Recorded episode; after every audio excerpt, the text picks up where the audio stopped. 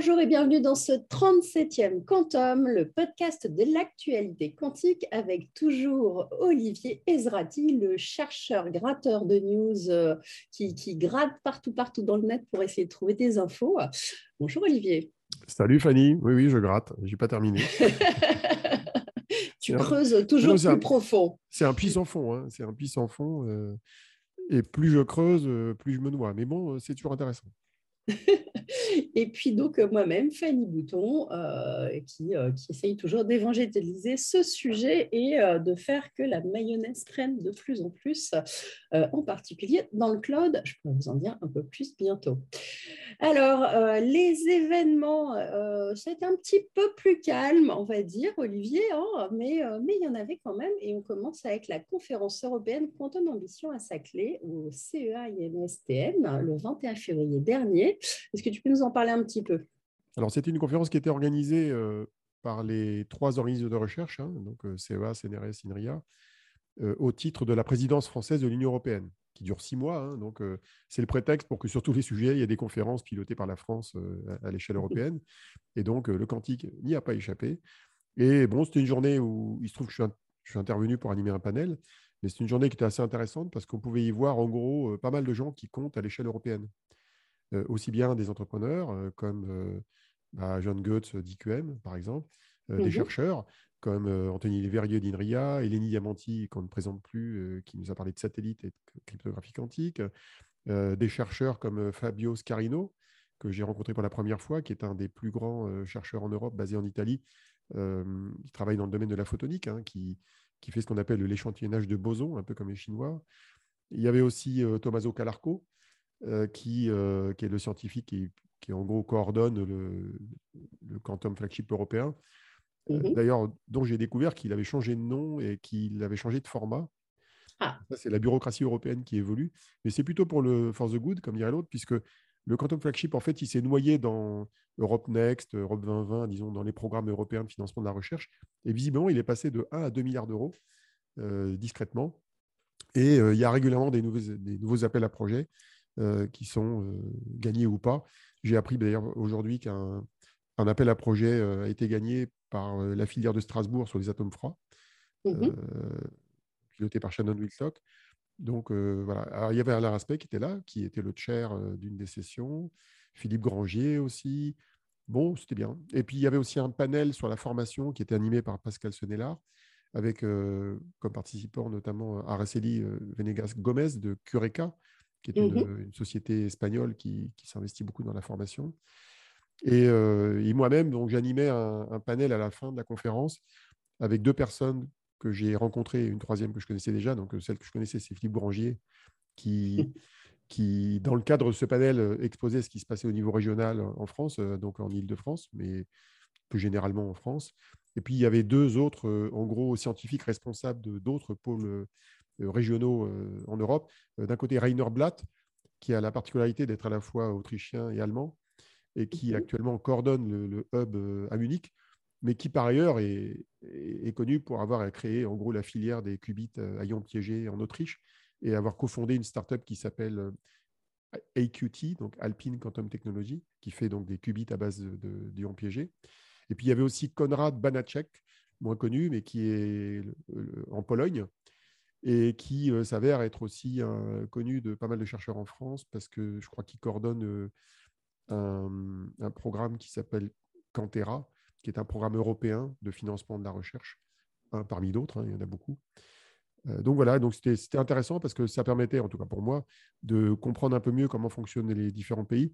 Alors, le, joke de, cette, de ce panel, c'est que Rainer Blatt, quand il, nous parle de Munich, bon, alors Munich, si tu veux, c'est la Bavière, la Bavière, c'est un des landeurs allemands. Et il faut savoir que mhm. le lander a financé le plan quantique de la région à hauteur de 300 millions d'euros.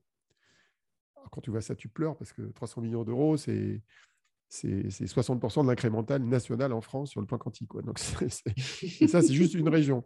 Et d'ailleurs, justement, en discutant avec Rainer Blatt, j'ai découvert que le, que le plan quantique allemand, bah, il n'est pas, pas négligeable. Hein. C'est un plan qui contient d'un côté 2 milliards d'euros euh, qui ont été euh, alloués en deux étapes, mais en gros, c'est 2 milliards de, fonds publics qui vont en gros pour moitié à la recherche et pour moitié aux entreprises, pour faire simple. Hein. mais les entreprises contiennent des laboratoires de recherche publics comme DLR ou, ou de l'PTB, enfin disons ceux qui travaillent sur la standardisation, sur l'aérospatial, sur les transports, qui récupèrent une partie de l'argent. Et, et là-dessus, il faut rajouter environ 700 millions d'euros des régions. Donc ça veut dire que le plan allemand, c'est 2,7 milliards d'euros d'incrémental. Sachant que nous, en France, en argent public, on est à un milliard, mais contenant un tiers d'existants. Donc ça permet de voir un peu les ratios entre l'Allemagne et la France. On a un plan français qui est correct, qui est bien, mais l'Allemagne, si on prend les ratios économiques, en gros, disons à périmètre égal, ils investissent cinq fois plus que nous alors que les, périmètres habituels en la, recherche, c'est plutôt deux fois plus. Donc, euh, ça crée un décalage, qui est d'ailleurs visible notamment dans les photons, euh, ce qui énerve beaucoup Pascal Sanella hein, sur les photons. bah oui, parce que les photos, ils récupèrent, bien, euh, bah, wagons de dizaines de milliers de millions d'euros des financements, et c'est un peu énervant pour les Français qui ont, moins de financement. Voilà, c'est une conférence intéressante pour, disons, découvrir l'écosystème européen un petit moyen de, revoir certaines des, certains des panels bah, Je ne sais pas, je sais pas. L'agenda est. on, on, mettra le euh, lien de l'agenda. Oui, on, mettra le lien. Je n'ai pas vu encore les, les, vidéos. Alors, la vidéo était streamée, hein. c'était gratuit, on pouvait s'inscrire euh, comme vous voulez. Mais je n'ai pas été vérifié. Je, vais noter effectivement de vérifier ça. Euh, on continue avec euh, le PEPR Quantique euh, qui a lancé opérationnellement le 4 mars, qui a été lancé hein, le 4 mars. il y avait entre autres les, les directeurs généraux du CNRS, du CEA, de l'INRIA. pareil, est-ce que tu veux commenter un petit peu justement ce lancement? Oui, alors j'y étais pas parce que j'étais exceptionnellement en vacances cette semaine-là. Euh, et c'était un de dingue, tu prends des vacances. Hein, voilà, mais ça, c'est la première fois depuis 15 ans que j'ai pris des vacances au mois de mars, donc c'est pas mal. Euh, et donc, euh, c'est un, événement qui n'était pas énorme, hein, je crois qu'il y avait quelques dizaines de personnes, mais c'était un mmh. moyen de, de lancer formellement le PEPR, alors qui avait été annoncé officiellement par Frédéric Vidal le 22 septembre dernier à Grenoble. Mmh euh, rebelote en présence des trois patrons des, gros euh, labos de recherche français. Et euh, là, ils ont annoncé clairement la liste des projets qui avaient été validés dans le cadre de, ce programme d'équipement prioritaire de recherche. le équipement veut dire que dans le programme, il y a des équipements, mais il n'y a pas que l'équipement. Il y a la recherche avec des thésards, des postdocs et du financement humain. Il n'y a pas que du financement de matériel. Et dans ce cadre-là, ils ont annoncé la liste des projets euh, qui sont des projets collaboratifs multilabos en général, euh, qui ont été financés. Alors, je vais en faire la liste, hein, même si elle est facile à trouver en ligne. Hein. Le, premier euh, projet, c'est un projet sur les qubits supraconducteurs. ça tourne beaucoup autour des qubits de chat, hein, notamment ceux sur lesquels travaille INRIA, les mines de Paris et puis évidemment Alice Bob. Mmh le projet s'appelle Robust SuperQ. Alors, ils ont des noms rigolos, tous les projets, c'est assez marrant. Tu vas voir la suite. donc, ça, c'est le premier projet. Le deuxième projet, c'est euh, le développement de qubits euh, et de capteurs à base d'atomes froids. Euh, alors, je n'ai pas vu, mais je crois qu'il y a aussi un projet sur les qubits de silicium hein, là-dedans. Hein. donc, il y en a un qui s'appelle Qubit AF pour les atomes froids, et il y en a un qui s'appelle Kafka. Ah, c'est un peu rigolo comme nom. Alors, c'est Q-A-F-C-A, et pour faire des capteurs à base d'atomes froids. En gros, c'est la continuation des travaux de Mucans et de l'IOGS sur le domaine. Après, il y a, il y a trois projets qui concernent les logiciels. Il y en a un qui s'appelle NISC2 LSQ. fondamentalement, c'est un projet qui consolide les efforts, euh, notamment côté INRIA, sur la correction d'erreurs pour faire du mhm. large-scale quantum computing. Il y a un projet un peu macro qui s'appelle EPIC, euh, qui concerne l'ingénierie logicielle. Je pense qu'il y a probablement INRIA et le liste du CEA au minimum euh, dedans. Et puis, il y en a un autre qui s'appelle PQTLS qui concerne la cryptographie post-quantique. Et puis enfin, il y a deux, autres deux, trois autres projets qui concernent plutôt les communications quantiques qui, sont aussi pris en compte. Il y en a un qui s'appelle DQKD, qui est sur la QKD, donc euh, distribution de clés quantiques.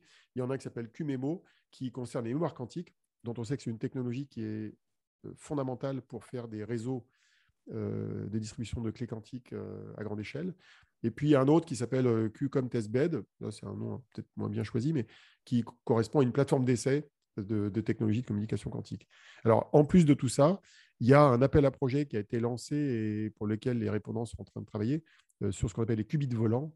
Je ne sais pas si on a mmh déjà parlé la fois précédente, mais et, euh, ça concerne surtout les qubits photons. Et donc, euh, normalement, il va y avoir une filière de qubits photons qui va être financée dans ce cadre-là. Et en tout cas, je l'espère pour eux et pour le sujet, parce que c'est un... les qubits photons ont autant de raisons d'être que, que les qubits à base d'atomes froids, de silicium ou de, de, supraconducteurs. c'est même un, plan B. non, mais c'est un plan B qui me semble important de, de conserver en France parce que on sait que c'est très très difficile de scaler avec le calcul quantique. les problèmes de décohérence sont compliqués à gérer. Et les qubits photons, ils, ils sont tellement différents des qubits dits solid state qu'il bah, faut les garder en tête. Quoi. Et puis on en a besoin pour tout un tas de raisons au-delà du calcul quantique.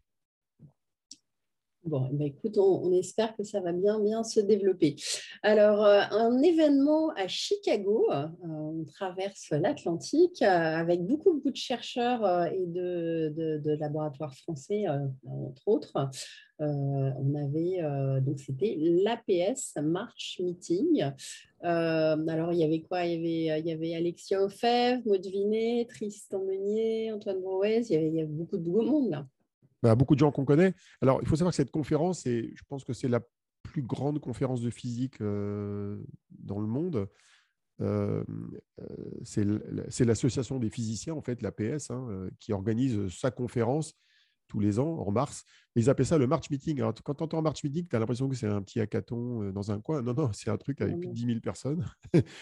Alors, peut-être qu'il y avait moins de monde cette année parce qu'il y avait encore des reliquats du Covid, mais c'était la première fois qu'ils revenaient en piste après, bah, je pense, deux années off ou deux années en, visio. Quoi. Mmh donc, cette conférence cette année avait lieu moitié en réel et moitié à distance. Donc, il y avait en gros 60% des participants qui étaient en vrai hein, sur place et des intervenants, et 40% qui étaient à distance, et y compris les intervenants. Donc, dans tous ceux que je t'ai cités, euh, je sais qu'Alexia Ofev était intervenue à distance par une vidéo enregistrée. Maud Vinet y était, Tristan Meunier aussi. Zaki Lektas y était. Zaki Lektas, il a fait une présentation dont on parlera tout à l'heure concernant les qubits de chat. Mmh et puis d'autres noms de, gens qu'on connaît bien, Mazir Miraimi d'Inria, Benjamin Huard de Normal Supplion. il y avait aussi Marie-Louise, alors des noms que je ne connais pas. Marie-Louise Sabounji, qui, qui est de Sorbonne Université. Euh, Jérôme Dubail euh, de l'Université de Lorraine, dont on ne parle pas beaucoup en général. Mmh euh, c'est pas loin que se trouve le, Nancy et Simon Perdry. des chercheurs de l'Institut Néel que je ne connais pas encore, comme Clémence Winkelmann. Et, d'ailleurs, il y avait aussi plein de, chercheurs qui ne sont pas du tout du quantique, en fait. Parce que comme c'est l'association de physique, tu as des chercheurs qui font de la physique, de l'astronomie, qui viennent là aussi. Alors, je ne les cite pas parce qu'ils ne sont pas trop dans notre domaine. Mmh Mais en gros, il y avait quand même quelques dizaines de Français qui intervenaient. Alors, sur, sur une, euh, un casting de centaines d'intervenants. Hein.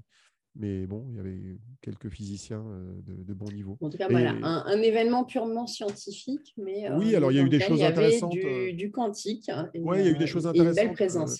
Il y avait des choses intéressantes que j'ai pas eu le temps de décoder encore parce que les contenus, ils arrivent au compte-goutte. Parfois, c'est juste des slides sur Twitter que tu récupères parce que c'est une conférence payante. Moi, j'étais pas inscrit. Intel, notamment, a communiqué sur plusieurs talks quelques avancées sur leur qubit euh, silicium. Mais c'était des talks qui étaient, euh, j'aurais tendance à dire, très périphériques sur les qubits. Ils parlaient à la fois de leur sonde, euh, ce qu'on appelle un, prober, qui est un système cryogénique qui permet de tester des, qubits sur leur wafer.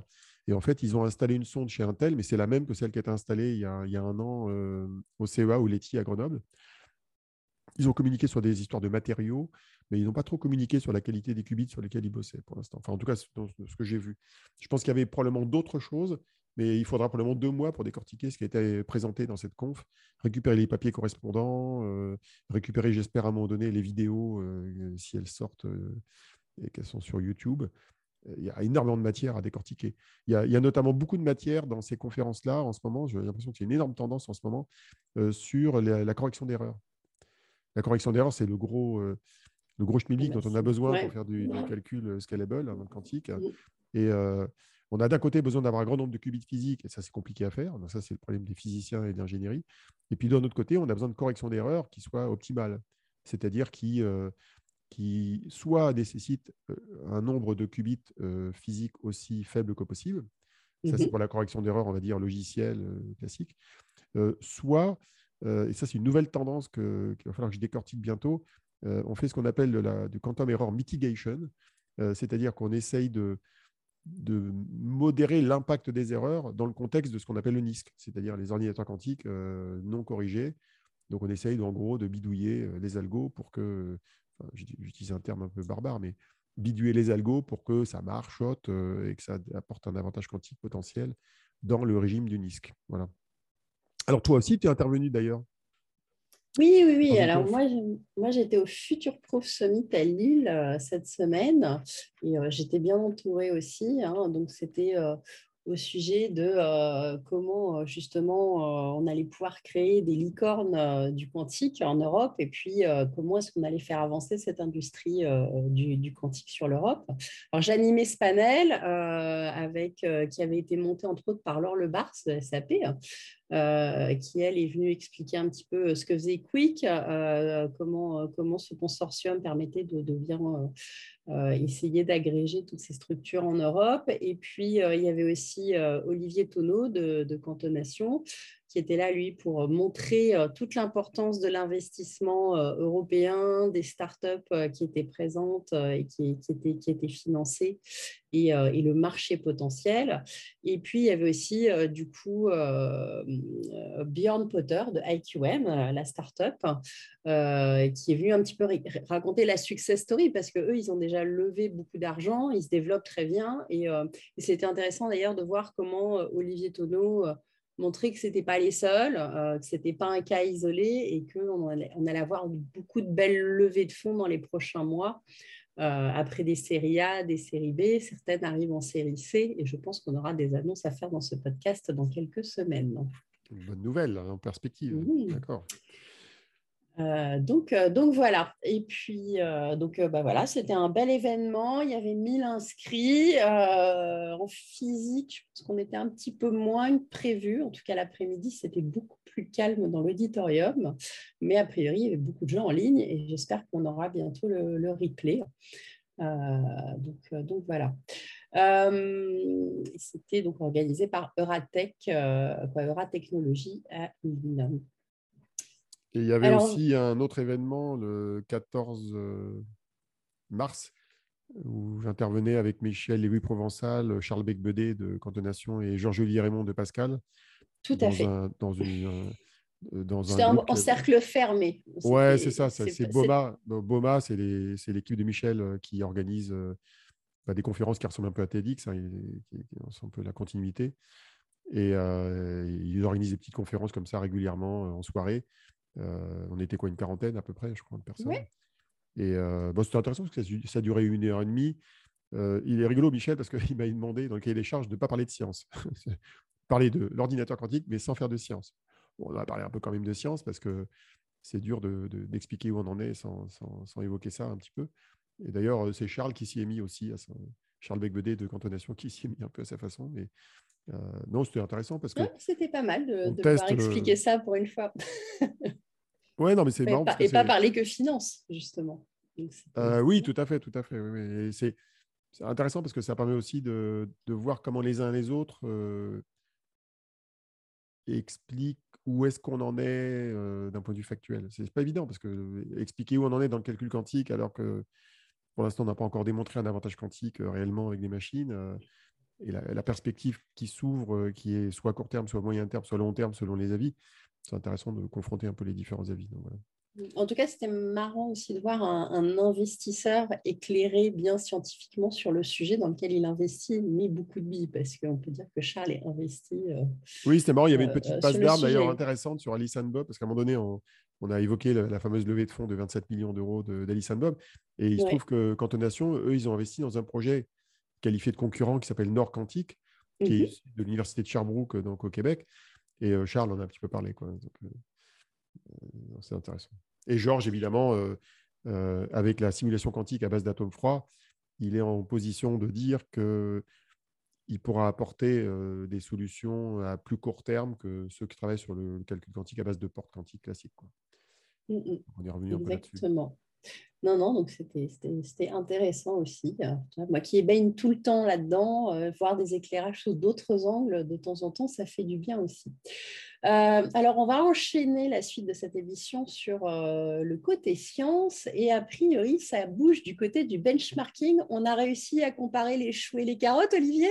Ah bah pas encore, mais c'est un, sujet stratégique parce que on, a, avait vu là, fin 2020, Atos avait lancé le Q-Score, euh, IBM avait lancé bien avant le, Quantum Volume. Et c'est absolument incroyable le nombre d'initiatives dans le monde euh, côté chercheurs, euh, sur, enfin chercheurs ou consortiums industriels, pour créer des benchmarks, aussi bien sur la, puissance de calcul que sur d'autres caractéristiques. il y en a aussi qui sont en train d'être créés sur les communications quantiques, sur les capteurs quantiques. Il y a vraiment plein d'initiatives. Alors, il y en a une qui m'a fait qui, m'a fait pas tiquer, mais c'est une initiative de, de la DARPA euh, mmh qui, euh, qui veut lancer un benchmark qu'ils appellent le SWAP, c'est rigolo comme nom, euh, qui intègre en fait les notions de taille, de poids, d'usage et de puissance, de, puissance énergétique nécessaire. Alors ça fait un peu écho à, à l'initiative que, que, Alexia Ofev lance sur l'énergétique du calcul quantique. Alors son initiative, d'ailleurs, elle a un nom maintenant qui est bien marketé, c'est QEI, donc, c'est Quantum Energy Initiative, donc il faut le retenir, QEI. Euh, et euh, donc, c'est intéressant de voir que ce sujet-là commence à prendre euh, aux États-Unis, alors que jusqu'à présent, on s'intéressait essentiellement à la puissance de calcul, mais pas trop aux contraintes matérielles et énergétiques du, calcul. Et puis, il y a une autre initiative, parmi plein que je suis en train de faire l'inventaire pour mettre à jour mon livre, qui s'appelle Supermark, alors, ce n'est pas Marc Kaplan, hein, c'est Marc avec un Q à la fin, et euh, Scalable Quantum Benchmark Suite. Et c'est un, projet qui a été lancé par l'Université de Chicago.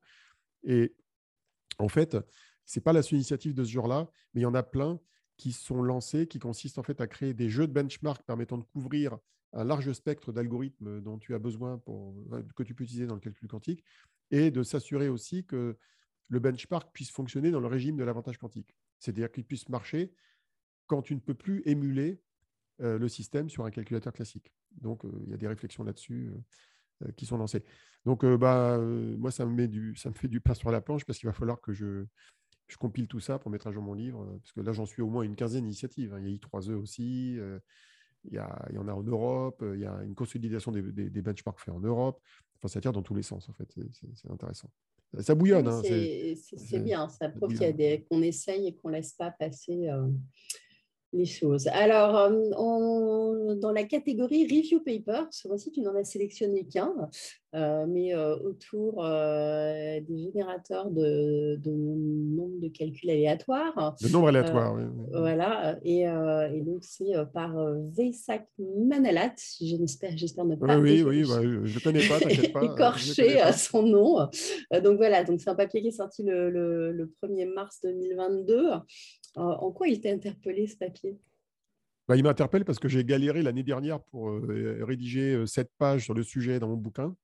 Et je suis content parce que je vois un review paper à jour qui va me permettre de mettre à jour mon bouquin pour la prochaine édition. Et il faut, savoir que le, la notion de générateur quantique de nombres aléatoires, c'est un sujet à part entière.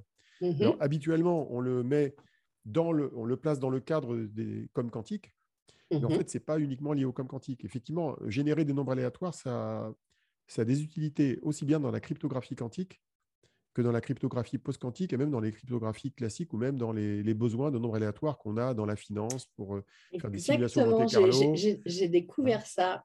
Voilà, ça peut servir pour les, jeux de hasard, euh, pour les casinos, pour la loterie. Donc en fait, plein d'industries au-delà du quantique ont besoin de nombres aléatoires, euh, notamment qui sont réellement aléatoires et non déterministes. Et il se trouve que quand on creuse la technique qui permet de générer des nombres aléatoires non déterministes, bah, c'est compliqué. Même quand on regarde euh, ce qui se passe du côté du quantique, il y a tout un tas de conditions euh, complexes qu'il faut euh, réunir pour générer des nombres vraiment aléatoires et non déterministes. Donc, c'est intéressant d'avoir un review paper sur le sujet. Nos amis de Candela, d'ailleurs, travaillent sur le sujet. Hein. Tout à fait, ils travaillent là-dessus avec leur ordinateur quantique à base de photons. Et puis, il y a un autre papier euh, qu'on peut classer ici, qui, lui, euh, fait un inventaire de, tous les protocoles de communication Internet quantique. Donc ça fait un deuxième papier. Il y en a beaucoup des review papers. Hein. Moi, je regarde Archive tous les jours et régulièrement, il y en a. Bon, bah, ça, je te fais confiance. ouais, bah, c'est pas, pas, évident, mais il y en a, a quelques-uns qui sont intéressants. Et c'est bien d'en faire l'inventaire pour ceux d'entre nous, ceux, ceux, qui nous écoutent et qui ont un background scientifique. Exactement. Alors, on va continuer avec euh, les, le sujet entreprise et euh, une belle levée de fonds, 25 hein, millions d'euros. 27, 27. 27 millions de dollars, 25 millions d'euros. Ah non, pardon. Non, non, c'est 27 millions d'euros. c'est 27 millions d'euros, tout à fait. Ils ont dépassé Pascal qui avait fait 25 millions d'euros. En effet, c'est 30 millions de dollars. Euh, pour Alice Bob et, et leur qubit de chat. Euh, et dans le même temps, ils ont sorti une publication sur, euh, sur la stabilité, leur fameux qubit hein, de chat. Euh, donc, est-ce que tu peux nous détailler un petit peu ça, justement? Alors, en fait, c'est assez curieux parce que le, papier en question, ils ne l'ont pas encore publié. Ils ont publié un article sur leur site. Non, mais ils l'ont annoncé, du coup. Hein. Voilà, ils ont fait référence à un papier qui doit apparaître sur Archive, mais qui, a été retardé puisqu'il y a quelques modifs de dernière minute qui ont dû être faits, notamment par Zaki Lektas, qui en est l'auteur principal. Mmh alors, ce qui est intéressant, c'est que leur, euh, leur, leur, objet, hein, qui est une cavité qui stocke plusieurs photons euh, piégés et qui est contrôlé par des qubits supra pour euh, les entrées-sorties, en gros, il, a, il a affiché une stabilité record de 100 secondes. Et ça dépassait deux records. le record précédent des 4 qubits était de 1 milliseconde, donc c'est quand même quelques ordres de grandeur de plus, hein, c'est pas mal. Et puis les qubits supra, classiques, hein, euh, ceux d'IBM, Google, etc., euh, leur record est également de 1 milliseconde en labo. C'est-à-dire que, par exemple, à Maryland University ou, ou à Harvard, on est capable de faire des qubits qui sont stables pendant 1 milliseconde. Sachant que chez IBM, la durée de stabilité, c'est de l'ordre de 100 microsecondes, c'est-à-dire un dixième. donc là, on passe à 100 secondes. Alors, c'est lié à quoi? C'est lié au fait que ces qubits sont sont directement corrigés avec ce qu'on appelle la correction d'erreur autonome au niveau de ce qu'on appelle l'erreur de flip, c'est-à-dire en gros mmh l'erreur entre 0 et 1. Ce que ça ne corrige pas encore, c'est euh, l'erreur de phase. Et idéalement, un, qubit logique corrigé, il doit corriger et l'erreur de flip et l'erreur de phase, et partant de là, par combinaison linéaire, ça corrige toutes les erreurs. Et, euh, mais c'est quand même intéressant euh, d'avoir cette stabilité. Alors, ils sont relativement prudents parce qu'il faut bien voir que l'expérience qu'ils ont faite à Normal là-dessus, c'est une mmh expérience qui ne valide pas encore l'ensemble de l'architecture des qubits euh, de chat, parce que pour que ça marche bien, il faudrait deux choses. Il faudrait que, un, euh, ces qubits de chat soient aussi corrigés euh, au niveau de la phase, et là, pour, faire ça, il faut en avoir plusieurs, une trentaine à peu près. Et pour l'instant, ils n'en ont qu'entre 1 et 4, je crois, pour, pour leur test. Ensuite, il faut vérifier que l'ensemble des moyens de contrôle de ces qubits permet de générer des états intriqués entre plusieurs qubits. Euh, donc, euh, ça, c'est pas encore fait. Donc, il y a encore du chemin. Euh, dans le même temps, d'ailleurs, Microsoft a, communiqué bah, justement pendant la PS Meeting sur le revival des fermions de Majorana. tu sais, on les avait enterrés l'année dernière parce que oui. ouais, parce que avait rétro-pédalé.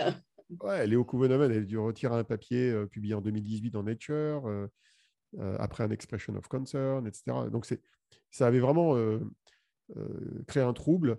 Et ça avait donné l'impression que c'était foutu pour les fermiers Majorana. Et il y en a même certains qui disaient, ça y est, Microsoft va abandonner. Alors moi, à l'époque, je crois qu'on en avait parlé dans nos podcasts, j'avais dit, non, non, n'enterrez pas Microsoft aussi vite que ça. Et ils sont persistants.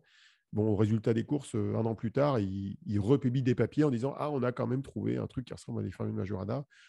Bon, alors évidemment, la com de Microsoft s'est emparée du sujet en disant, ça y est, on a trouvé le chemin pour faire des qubits scalable. Une femme a trouvé, euh, je n'ai plus son nom en tête. Ah oui, oui, oui. On, appuie bien. Euh, oui, en plus, il y a une, femme. Bon, il y a aussi Christa Svor qui sur les algos chez eux. Mais, mais oui, oui. Et, mais en fait, on est très, très loin. Je pense que le, le TRL des qubits de, Microsoft est encore plus bas que ceux de, ceux d'Alice Bob. C'est vraiment très, très bas. Bon.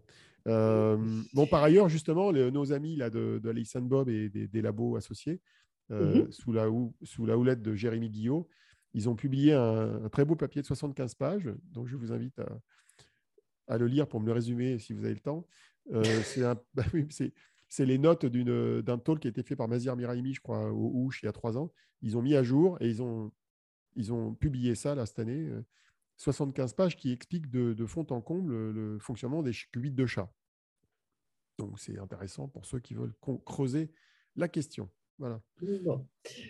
Eh bien, écoute, euh, on arrive à notre dernier sujet. Peut-être qu'on arrivera à faire un quantum un peu plus court que d'habitude, si tu veux bien ne pas trop parler sur la fin. Euh, un projet qui a un très joli nom, le projet Girafe de la Marine nationale, qui décide euh, d'embarquer des gravimètres quantiques en lien avec l'ONERA et la start-up c'est un projet piloté par la DGA depuis plusieurs années. Et bah, tu veux détailler les types de capteurs euh? bah Oui, il s'agit de capteurs à base d'atomes froids et euh, qui sont censés rentrer en phase de déploiement. Alors, euh, on est à la vitesse de l'armée et la vitesse d'un déploiement industriel compliqué, à savoir que ce que la DGA a prévu pour la Marine nationale, c'est d'embarquer d'abord un prototype en 2023 dans un navire, je ne sais pas lequel d'ailleurs, je n'ai pas noté, et au total, ultimement, euh, quatre bâtiments de surface euh, de la Marine euh, nationale vont être équipés entre 2026 et 2027.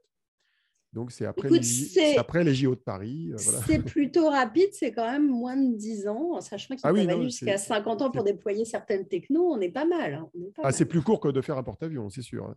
Alors, les, usages qui sont présentés sont intéressants parce qu'il s'agit de faire une cartographie de la gravité, etc je ne serais pas étonné qu'il y ait d'autres usages, mais bon. Parce que les, gravimètres, ça permet de tester la détection de sous-marins. Donc, euh, bah oui. Alors, je ne sais pas si ça marche. Je n'ai pas encore euh, eu le temps de creuser. Je sais qu'il est possible de combiner plusieurs types de capteurs, dont ce type de capteur, pour euh, détecter des sous-marins, notamment nucléaires. donc, ça peut déstabiliser la dissuasion nucléaire. Et il est probable que les Américains soient intéressés par ça aussi. Regardent ce qui se passe, et des Russes et d'autres. Mais bon, c'est intéressant parce que Mucans, qui est quand même une startup qui a été créée il y a, un peu plus de 10 ans, qui a été mmh rachetée par XBlue, une, autre société française, de voir qu'ils ont réussi à travailler avec, la DGA, que ça va être déployé à partir de l'année prochaine. C'est intéressant, quoi. Ça montre que ça. Ça, bah, montre que côté métrologie quantique, en tout cas, l'armée, l'armée s'active on n'y est pas encore bien, bien sur le, bah, calcul. C'est clair que la euh, défense est un des domaines, euh, c'est pas le seul, hein, puisqu'il y a la santé, euh, l'industrie, etc. Mais la défense c'est un des premiers marchés des capteurs quantiques. Il y a tellement de choses qui peuvent être faites, plutôt dans le défensif et l'analytique. Hein, c'est pas pour faire des armes quantiques, mais il y, a, beaucoup de choses qui peuvent être faites avec des capteurs quantiques dans le domaine de la défense. Donc c'est logique que la DGA s'intéresse à la question. C'est même une très bonne chose. voilà.